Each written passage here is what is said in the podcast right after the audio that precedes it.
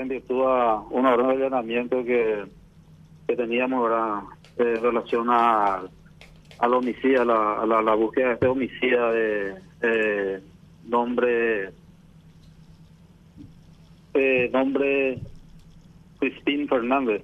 Crispín. Eh, procedimos a allanarlo, ¿verdad? Y en uno, uno de los lugares allanados le encontramos a este señor Albino Martínez. Él tiene dos hermanos, ¿verdad? Que eh, según las investigaciones son miembros activos del EPP, ¿verdad? Pero nosotros no podíamos eh, confirmar esta, esta, digamos, este informe en relación a esta persona, al hermano suyo. Pero, pero sí, son, son todos, digamos, hermanos ellos. Ya, ¿y cómo fue para que ustedes se percataran que Albino Martínez pertenece o sería miembro logístico del EPP?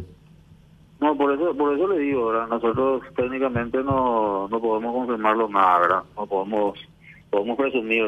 Pero eh, al nosotros allanar la casa de, de este, de este señor, de Albino Martínez, eh, porque tenemos la información de que podría estar allí Cristín.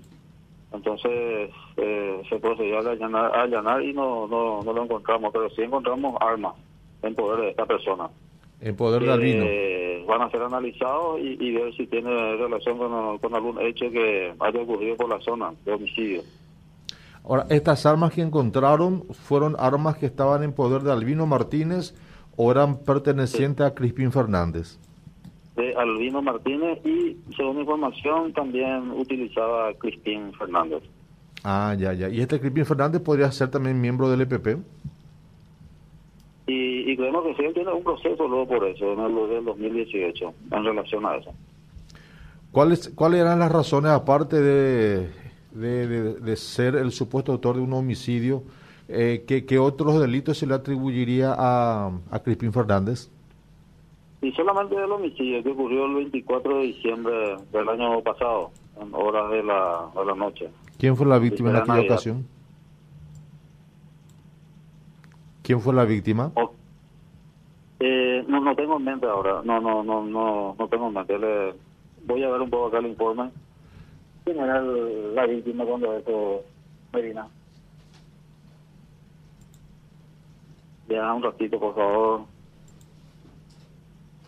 Sí, no, sin problema, comisario, te esperamos.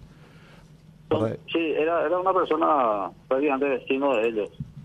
Era una que en ese momento tuvo una trifulca con uno de los hijos de, de Cristín y este, por supuesto, al enterarse, se fue a prácticamente a asesinarlo sin mediar palabra. Ah, ya, ya, ya. Fue un problema... Roberto García Medina es el nombre de la de la víctima de, de aquel momento. Ah, ya, ya, ya, ya. Bueno, y, Sí, sí, sí. y ahora, cu- ¿cuál es el siguiente paso? Con la aprehensión de Albino Martínez, me imagino que paralelamente a esto ustedes van a continuar buscándolo a Crispín Fernández, pero ¿qué, qué van a hacer con Albino Martínez ahora que fue aprehendido? ¿Dónde lo van a enviar o y, va a quedar? él, y, y él está resguardando reclusión ahora mismo en la, en la comisaría de Orqueta, a cargo del fiscal. Y el procedimiento como esto de analizar, ¿verdad?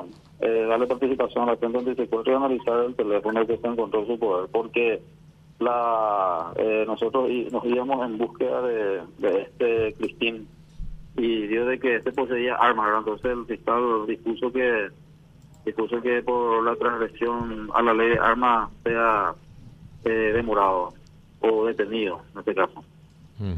Ya.